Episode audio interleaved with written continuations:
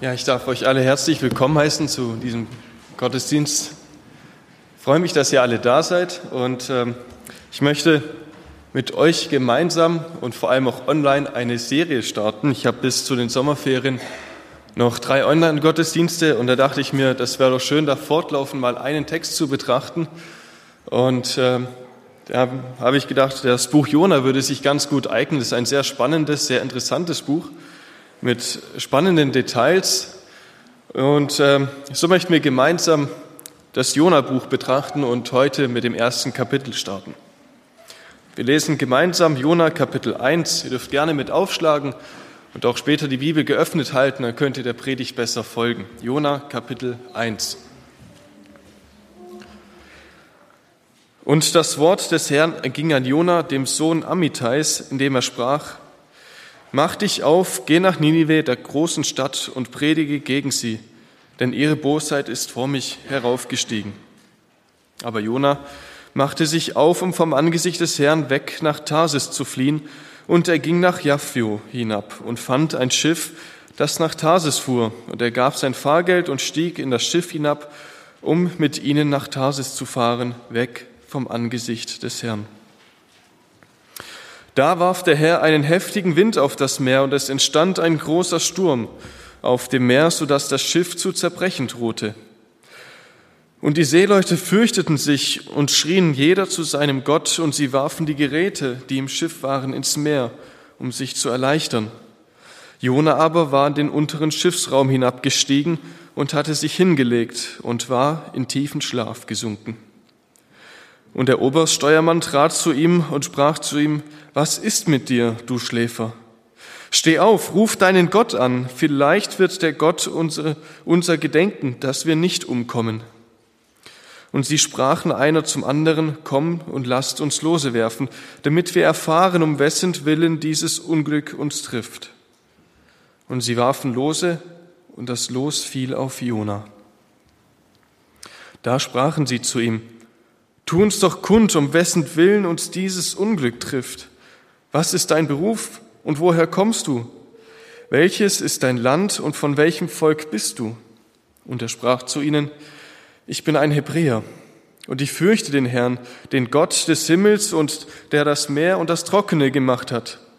Da fürchteten sich die Männer mit großer Furcht und sprachen zu ihm, was hast du da getan? Denn die Männer wussten, dass er vom Angesicht des Herrn wegfloh, denn er hatte es ihnen mitgeteilt. Und er sprach zu ihm, was, was sollen wir mit dir tun, damit das Meer von uns ablässt? Denn das Meer wurde immer stürmischer. Und er sprach zu ihnen, nehmt mich und werft mich ins Meer. So wird das Meer von euch ablassen, denn ich weiß, dass dieser große Sturm um meinetwillen über euch gekommen ist. Und die Männer ruderten hart, um das Schiff ans Land zurückzuführen, aber sie konnten es nicht, weil das Meer immer stürmischer gegen sie wurde. Da riefen sie zu dem Herrn und sprachen, Ach Herr, lass uns doch nicht umkommen, um der Seele dieses Mannes willen, und lege nicht unschuldiges Blut auf uns, denn du, Herr, hast getan, was dir gefallen hat. Sie nahmen Jona und warfen ihn ins Meer da ließ das Meer ab von seinem Wüten. Und die Männer fürchteten sich vor dem Herrn mit großer Furcht, und sie schlachteten dem Herrn Schlachtopfer und taten Gelübde. Ja, was für ein Drama, das sich hier abspielt. Eine spannende Geschichte, die schon fast etwas skurril wirkt. Und wir möchten uns den ersten Punkt hier anschauen, der heißt Gottes unmöglicher Auftrag. Jona, er sitzt zu Hause auf seiner Veranda, er hat es sich schön gemütlich gemacht und genießt vielleicht den Feierabend. Er sinnt über das Leben nach, über Gott und die Welt. Und vielleicht hat er gerade eine sehr ereignisreiche Zeit hinter sich und genießt so richtig die Ruhe und die Erholung. Die Historiker sagen, dass Jona wohl einer der einflussreichsten Propheten war seiner Zeit lebte zu der Zeit von Jerobeam II., circa 780 vor Christus. Und er ist auch der einzige Prophet, der uns aus dieser Zeit bekannt ist. Wir begegnen Jonas bereits im 2. Könige, Kapitel 14, Vers 23. Dort ist er vor Rehobeam gewesen und hat ihm verkündigt, dass er die Grenzen von Israel wiederherstellen wird, dass er Israel wieder Ruhe schenken wird für eine Zeit lang. Doch die Ruhe von Jona, die er gerade genießt, die wird plötzlich gestört, als Gott mit einem Auftrag zu ihm kommt. Und dieser Auftrag, er hat es in sich. Ist kein leichter Auftrag. Jona wird von Gott aufgefordert, seine wohlmöglich erste Auslandsreise zu machen. Bisher war Jona vermutlich nur in Israel unterwegs gewesen, hat den Jerobeam besucht, hat mit ihm gesprochen, hat sich mit ihm unterhalten. Aber in ein fremdes Land zu gehen und dort zu predigen, das durfte er bisher noch nicht tun. Jetzt könnte man es ja als eine große Ehre sehen, wenn man so einen besonderen Auftrag bekommt. Man darf ins Ausland reisen und fremden Völkern von Jesus erzählen. Das ist doch was Besonderes. Neue Erfahrungen, neue Entdeckungen, ein Abenteuer, das auf einen wartet. Doch Jona, er scheint nicht so begeistert zu sein davon, nach Assyrien zu reisen, in die Hauptstadt Ninive. Warum war Jona nicht begeistert? Warum freut er sich nicht, endlich mal außerhalb von Israel zu kommen? Wenn wir wissen, wer diese Assyrer waren, zu denen Jona reisen sollte, dann wird uns ganz schnell klar, warum das so ist. Die Assyrer hatten zu der Zeit womöglich das größte Reich und gehörten auch zu den größten Feinden von Israel. Sie waren aber nicht nur Feinde, sondern sie prahlten, also die Assyrer, sie prahlten damit, wie grausam sie mit ihren Feinden umgehen können. Die Assyrer waren bekannt dafür, für ihr, dass sie ein sehr blutrünstiges Volk waren, ein äh, ja, sie waren für ihre brutale Grausamkeit bekannt. Sie haben schlimme Dinge mit ihren Feinden angestellt und ich darf da gar nicht ins Detail einsteigen, weil das sonst nicht mehr jugendfrei ist und äh, die Predigt auf einmal auf YouTube gesperrt wird. Sie erfanden zum Beispiel den Vorläufer der Kreuzigung, indem sie ihre Feinde an einem Pfahl hingen oder indem sie auch, indem sie auch ihre Feinde die Haut abzogen. Das waren Kleinigkeiten noch. Und ich möchte da gar nicht tiefer einsteigen, aber wir halten fest, die Assyrer waren sehr, sehr grausam und extrem. Ich glaube, wir verstehen, dass Jona nicht unbedingt dahin möchte. Wahrscheinlich hat er sich selber im Geist schon an einem Pfahl hängen sehen oder hat schon gesehen, wie sie ihm, ja, ent, sich seiner Haut entledigen. Wer möchte zu so einem Volk reisen? Wer möchte diesen Tyrannen ein Gericht ankündigen? Es ist doch klar, was passieren wird. Der Auftrag an Jona, er lautet, mach dich auf, geh nach Ninive, der großen Stadt, und verkündige gegen sie. Jona soll ein Gericht ankündigen. Er soll dem Volk dort liebe Grüße von Gott ausrichten und sagen, hey, ihr werdet nicht lange bestehen, ihr werdet bald zerstört werden. Jetzt ist bald Feierabend. Für Israel war, das, war diese Nachricht wahrscheinlich ein Grund zur Freude. Ihre Feinde werden irgendwie zerstört werden. Der Feind ist bald nicht mehr da und damit war das auch für Jona irgendwo eine gute Nachricht. Gott hat genug gesehen. Aber warum freut sich Jona nicht? Ich denke, ja, es gibt zwei Möglichkeiten, warum er sich nicht gefreut hat. Die erste Möglichkeit, wenn er diese in diese böse Stadt reist und das Gericht ankündigt, dann kann es sein, dass mit ihm auch bald Feierabend ist, weil sie ihn dann auch erstmal umbringen, die Assyrer. Sie werden ihn als Spinner abstempeln und töten. Der zweite Grund ist, warum Jonas sich wahrscheinlich nicht freut, ist, wenn die Assyrer ihn nicht umbringen, wenn sie ihn am Leben lassen, dann besteht die Möglichkeit, dass sie sich bekehren dass sie sich Gott zuwenden. Denn die Ankündigung von Gericht ist immer ein Beweis für die Liebe und für die Gnade Gottes. Denn indem er Strafe ankündigt, bietet er den Menschen auch die Möglichkeit zur Umkehr an. Und das weiß Jona. Er weiß, wenn die Menschen davon nicht hören, von diesem Gericht, dann werden sie aus heiterem Himmel zerstört werden. Aber das ist nicht Gottes Art. Und so sagt er dann auch später in Kapitel 4, dort betet er zu Gott und sagt, ach Herr, war das nicht mein Reden, als ich noch in meinem Land war?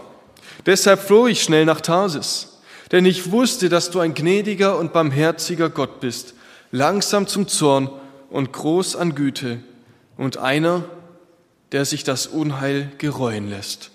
Das ist Gott. Aber Jona, er will nicht, dass seine Feinde umkehren.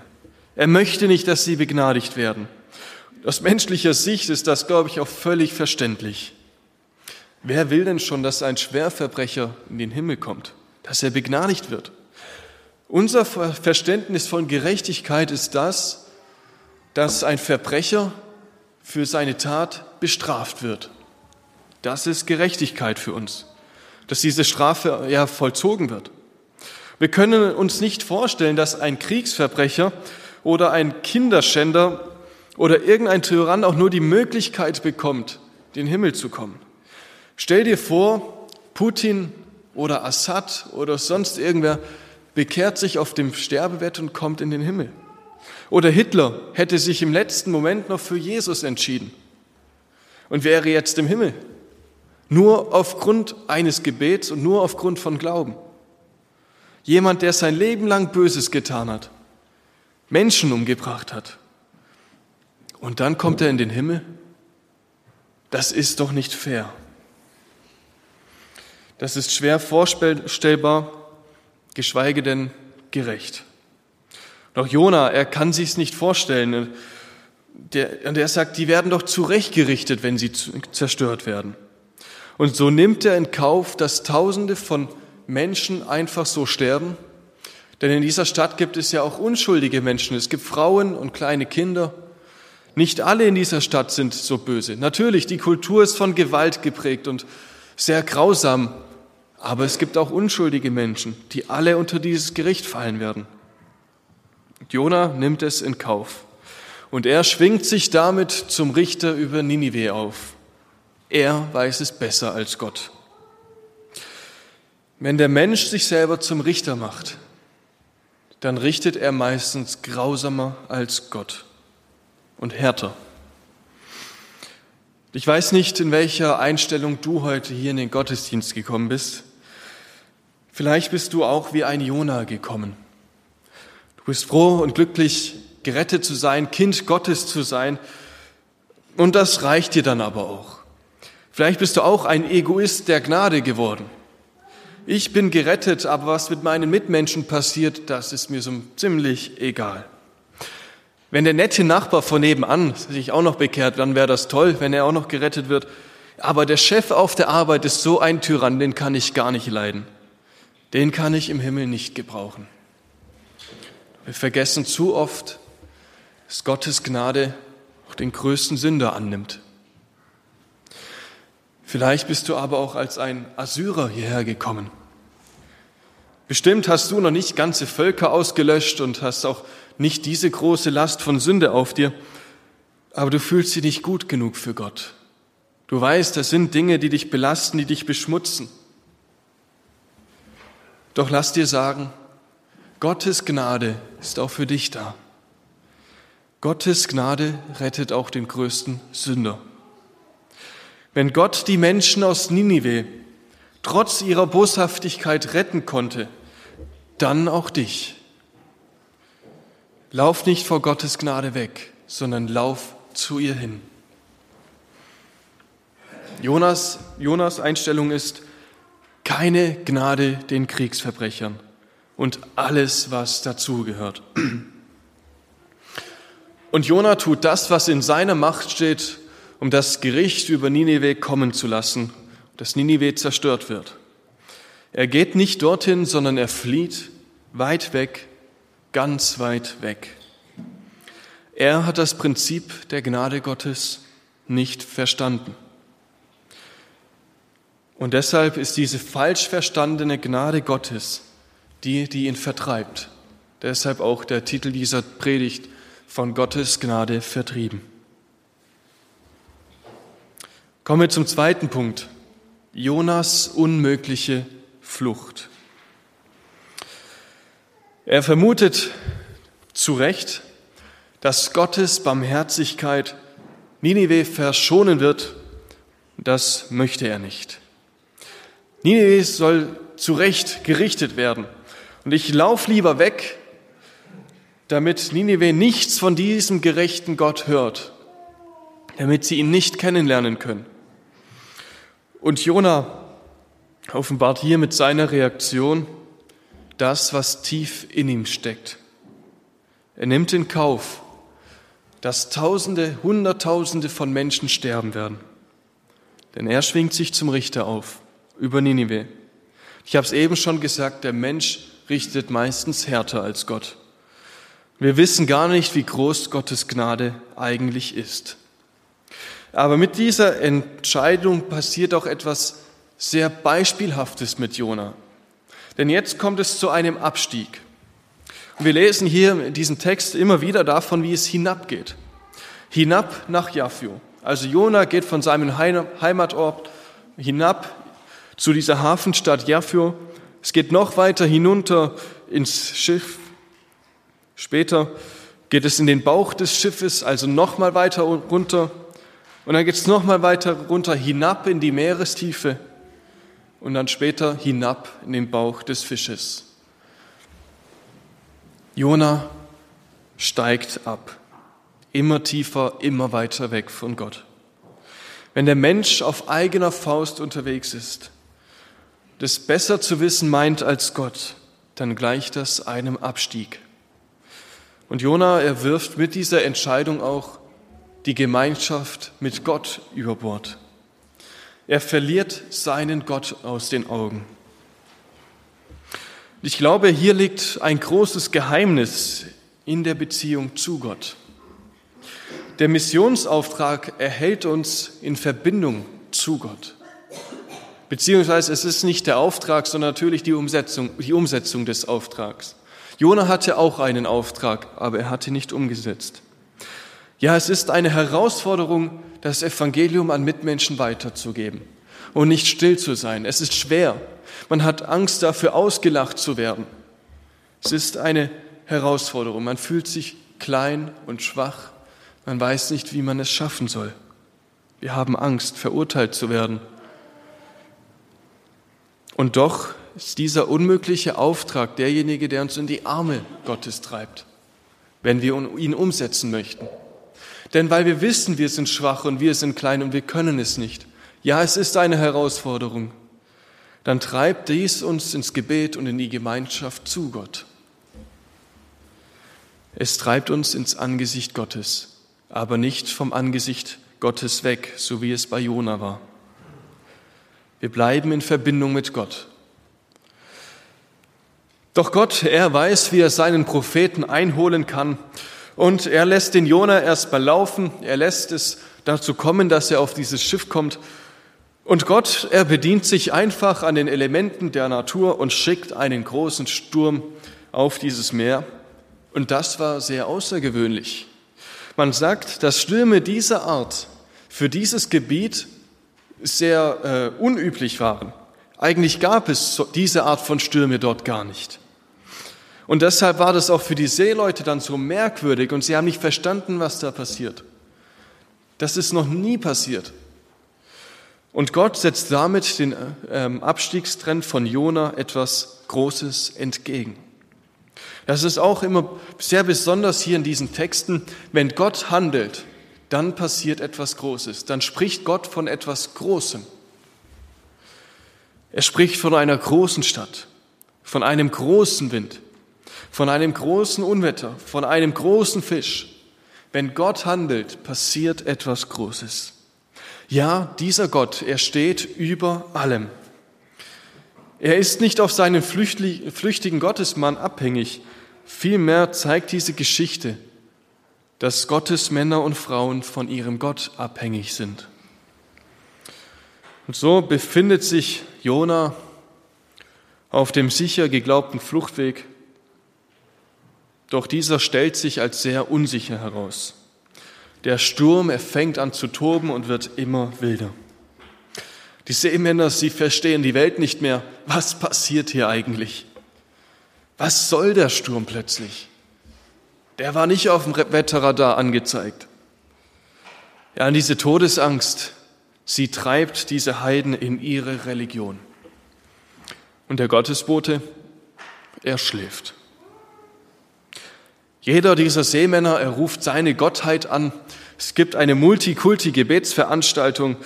Doch der, der den lebendigen Gott kennt, hält sich raus. Er hat es sich kuschelig gemacht und schläft. Die Menschen, sie sind heute eigentlich nicht arg anders. Wenn die Welt zugrunde geht, dann wenden sie sich zuerst an ihre Religion.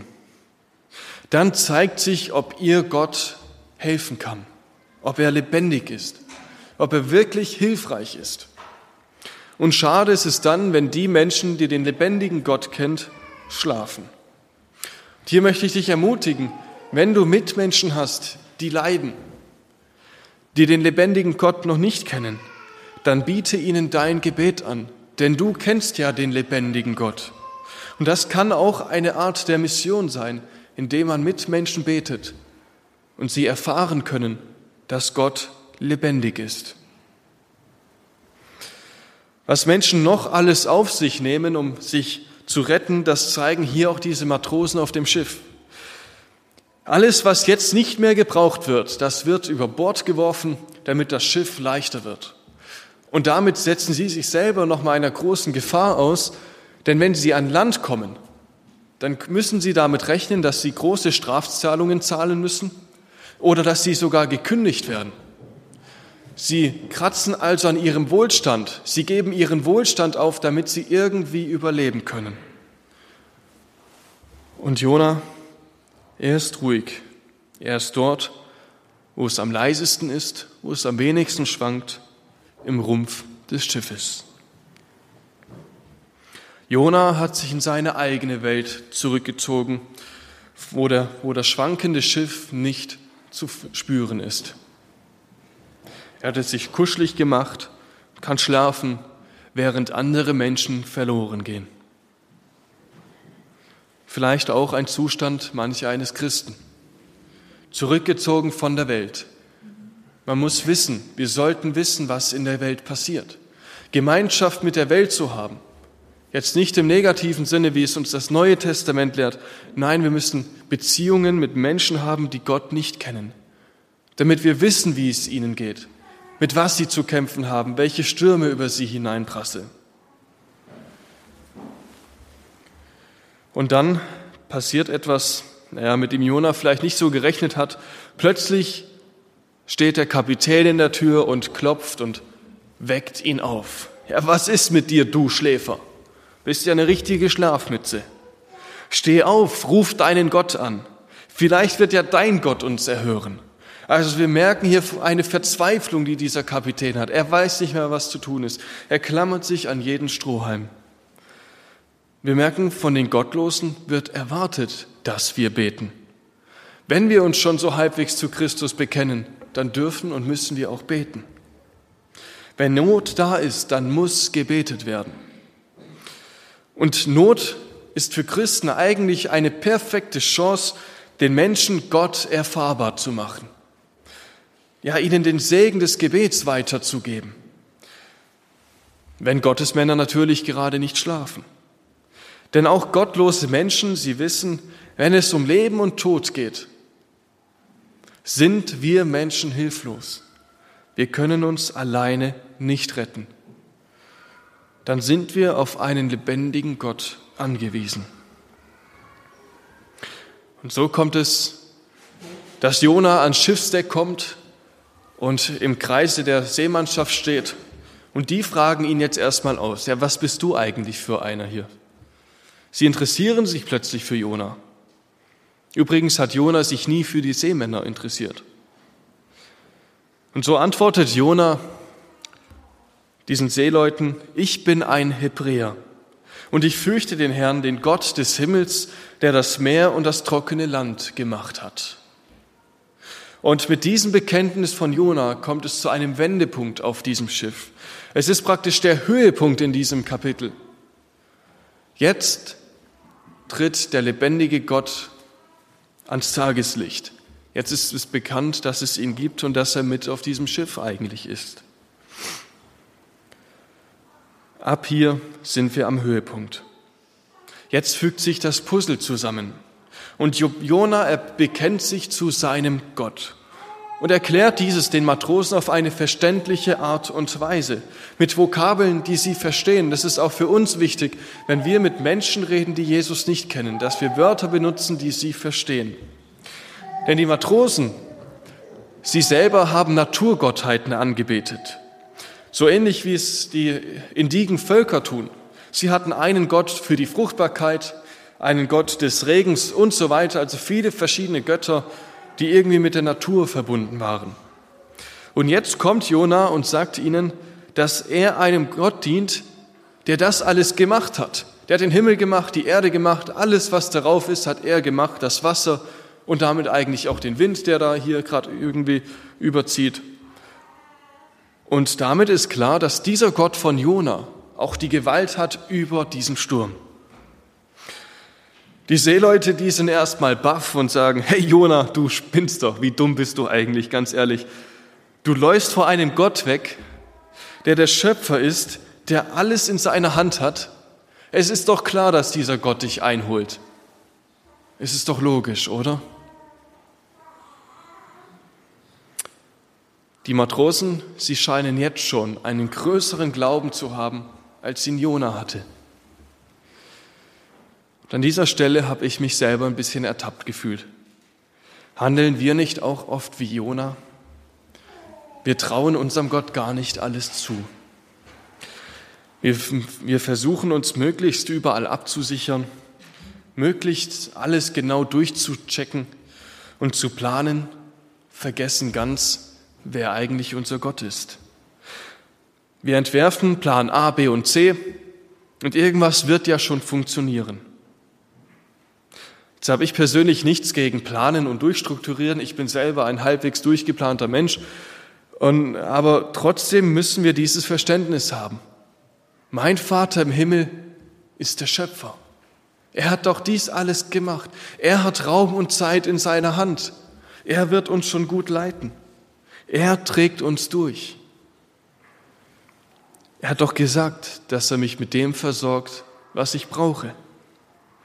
Und wenn mal alles anders läuft, als wir es uns eigentlich gedacht haben, wenn Plan A, B und C nicht funktioniert, hat Gott immer noch Plan D bis Z. Ich durfte es selber jetzt in der letzten Woche erleben. Ich lag die ganze Woche krank im Bett und ich wusste, am Wochenende habe ich viele Termine. Wusste nicht, wie ich das alles schaffen soll, ob ich die Kraft überhaupt dazu habe. Und dann am Sonntag noch ein Gottesdienst. Doch Gott schenkte es, dass nach und nach der ein und der andere Termin abgesagt wurde und ich den gar nicht wahrnehmen musste. Zwei, zwei, drei Termine, die dann noch da waren, die konnte ich selber dann noch absagen oder verschieben, sodass ich genügend Zeit zur Erholung und noch für ein paar Vorbereitungen hatte und nur noch der Termin für heute im Kalender stand. So versorgt Gott. Das ist Gott, der über Raum und Zeit steht, der Himmel und Erde gemacht hat. Und ja, im Licht dieses Zeugnisses steht Jona nicht gut da, was er da gerade gesagt hat. Und doch greift Gott ein und schreitet zur Rettung. Wir kommen zum letzten Punkt, Gottes unmögliche Rettung.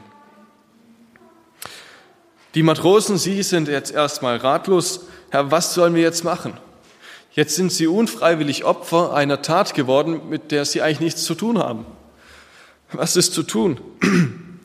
Und zum Glück hat Jona die erlösende Lösung und sagt, werft mich ins Meer. Dann wird Gott schon Ruhe geben und der Sturm wird zurückziehen. Würde mich mal interessieren, welche Hintergedanken hier bei Jona stehen, hinter dieser Aussage. Hat er tatsächlich sterben wollen, weil er die Seemänner erretten wollte, damit wirklich Ruhe ist? Oder wollte er vielleicht nicht auf Biegen und Brechen nach Ninive, dann nimmt er lieber diesen Tod auf sich, anstatt nach Ninive zu müssen. Ahnte er vielleicht schon, was auf ihn zukommt, was Gott vorhat? Wir wissen es nicht genau, auf jeden Fall scheinen die Matrosen nicht ganz glücklich zu sein mit diesem Handel. Sie wollen nochmal alles versuchen und das Schiff samt Jona retten. Und sie tun damit eigentlich genau das Gegenteil, was Jona tat und mit, was Jona mit Ninive vorhatte. Jona hat nicht alles dafür getan, damit die Stadt gerettet wird. Und das zeigt uns, dass ungläubige Menschen manchmal sozialer sind als Christen. Sie handeln teilweise echt vorbildlich, sei es beim Thema Flüchtlingshilfe, Katastrophenhilfe oder auch beim Klimaschutz. Da gibt es Menschen, die gut und gerne vorangehen. Doch auch diese Menschen müssen wie die Matrosen irgendwann mal eingestehen, gegen Gott kann keiner ankommen. Und in Vers 13, da steht es so schön, als sie versuchen, alles zu retten, aber sie konnten nicht. Sie waren dazu nicht in der Lage. Gegen Gott und ohne Gott kann niemand retten. Es läuft einfach ins Leere, es ist vergebens. Und dann kommt es, wie es kommen musste. Sie gehen dann doch auf diesen Handel ein und werfen den Jona über Bord hinein ins Meer hinein in die stürmische Flut. Vorher beten sie noch zu Gott, ja, sie beten sogar zum lebendigen Gott und dann ab mit Jona ins Meer. Und hier stirbt der Schuldige für das Leben der Menschen. Wahrscheinlich wissen die meisten von euch, wie das mit Jona ausgegangen ist, aber für die Matrosen war dieser Jona tot. Jona landet im Meer und damit ist er ganz unten angekommen. Das Meer steht im Alten Testament oft als ein Bild für Grausamkeit und für Gottesferne, weit weg von Gott. Und dort befindet sich Jona. Doch wir haben eine Verheißung, die hier auch auf Jona zutrifft, für genau diesen Zustand, wenn man weit weg ist von Gott. Psalm 34, Vers 19 steht, Nahe ist der Herr denen, die zerbrochenen Herzen sind und die zerschlagenen Geistes sind, rettet er. In der Tiefe begegnet Jona dem allmächtigen Gott, vor dem er weggelaufen ist. Er darf erleben, dass die Gnade Gottes, die er nicht versteht, auch ihm persönlich gilt. Und das gilt auch uns. Egal wie weit weg du von Gott bist, egal wie zerbrochen du bist, egal welche Stürme des Lebens über dich hineinprasseln, Gott ist dir ganz nah. Er steht bereit, um zu retten, wo eigentlich gar keine Rettung mehr in Aussicht ist. Und genau das ist Gnade. Gott rettet. Denn es gab einen, da starb der Unschuldige für das Leben der Menschen. Wie Jona starb auch Jesus. Jesus ist der ultimative Jona. Jesus war aber unschuldig. Er war nicht wie Jona. Er hat den Himmel verlassen, aber nicht, weil er vor Gott irgendwie fliehen wollte. Nein, das war völlig freiwillig. Er war ja auch selber Gott. Sondern er verließ den Himmel, um uns Menschen mitten aus, der Sturm heraus, aus dem Sturm herauszureißen und uns zu retten. Er wurde dahingegeben in die Fluten, in die Tiefe, in die Gottesferne. Am Kreuz schrie Jesus, mein Gott, mein Gott, warum hast du mich verlassen? Das drückt diese Gottesferne aus. Gott war weit weg. Jesus war tief drin in den Fluten, im Tod. Durch den Tod eines Unschuldigen dürfen wir leben, weil der Sturm Gottes nicht mehr über uns hinweggeht. Und das ist dieses Ziel der Jona-Geschichte. Sie möchte uns klar machen, wir Menschen sind wie die Matrosen. Wir haben keine Chance, uns zu retten. Wir haben Angst im Sturm. Doch der ultimative, der bessere Jona, nämlich Jesus, kam freiwillig, um uns zu retten. Wenden wir uns jetzt zum Schluss noch mal kurz den Matrosen zu. Wie reagieren sie auf dieses Ereignis? Und plötzlich wird hier in der Geschichte alles mucksmäuschen still. Es gibt keinen Sturm mehr, Nur die Wellen, sie schlagen an das Bug, das ist ja auch völlig normal. Die Sonne, sie kommt herauf, alles ist friedlich und ruhig. Es herrscht eine völlig friedliche Atmosphäre. Dann lesen wir im letzten Vers, und die Männer fürchten sich vor dem Herrn mit großer Furcht, und sie schlachteten dem Herrn Schlachtopfer und taten Gelübde.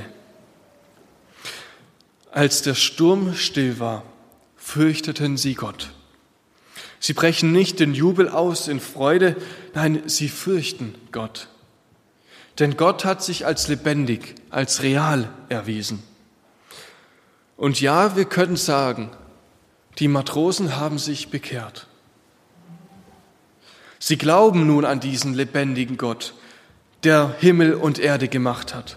Sie glauben an den lebendigen Gott, vor dem Jona geflohen ist. Und das finde ich so faszinierend und ermutigend. Trotz des Unglaubens, trotz der vielen Fehler, die der Mann Gottes getan hat, bekehren sich die Männer. Trotzdem, dass der Prophet von Gottes Gnade vertrieben wurde, weil er sie nicht versteht, erreicht die Gnade Gottes andere Menschen. Und es ist wieder mal ein Beweis dafür, dass Gott uns trotz unserer Menge, trotz unserer Fehler gebraucht. Und manchmal ganz anders, als wir es uns vorstellen. Aber am Ende bringt Gott seine Herrlichkeit hervor. Gott erweist seine Größe und Gnade gerade im Sturm. Lasst uns zum Abschluss beten. Herr großer Gott, wir danken dir, dass du der Gott bist, der Himmel und Erde gemacht hat und damit auch uns in seiner Hand hält. Danke, Herr, dass wir zu dir gehören dürfen. Danke, dass du uns deinen Sohn gesandt hast, damit er für uns starb, so wie Jona in den Fluten unterging. Herr, und diese Geschichte von Jona, sie ermahnt uns auch, dass wir diese gute Botschaft nicht zurückbehalten, für uns behalten. Denn du bist ein Gott der Gnade. Ich möchte dich bitten, dass du uns gebrauchst, noch andere Menschen mit dieser Botschaft zu erreichen. Schenk uns den Mut, schenk uns Gelegenheiten, schenk uns die Kraft, schenk uns das Wirken deines Heiligen Geistes, dass wir diese Botschaft weitergeben. Danke, Herr, dass du mit uns gehst, auch in die Stürme unseres Lebens. Amen.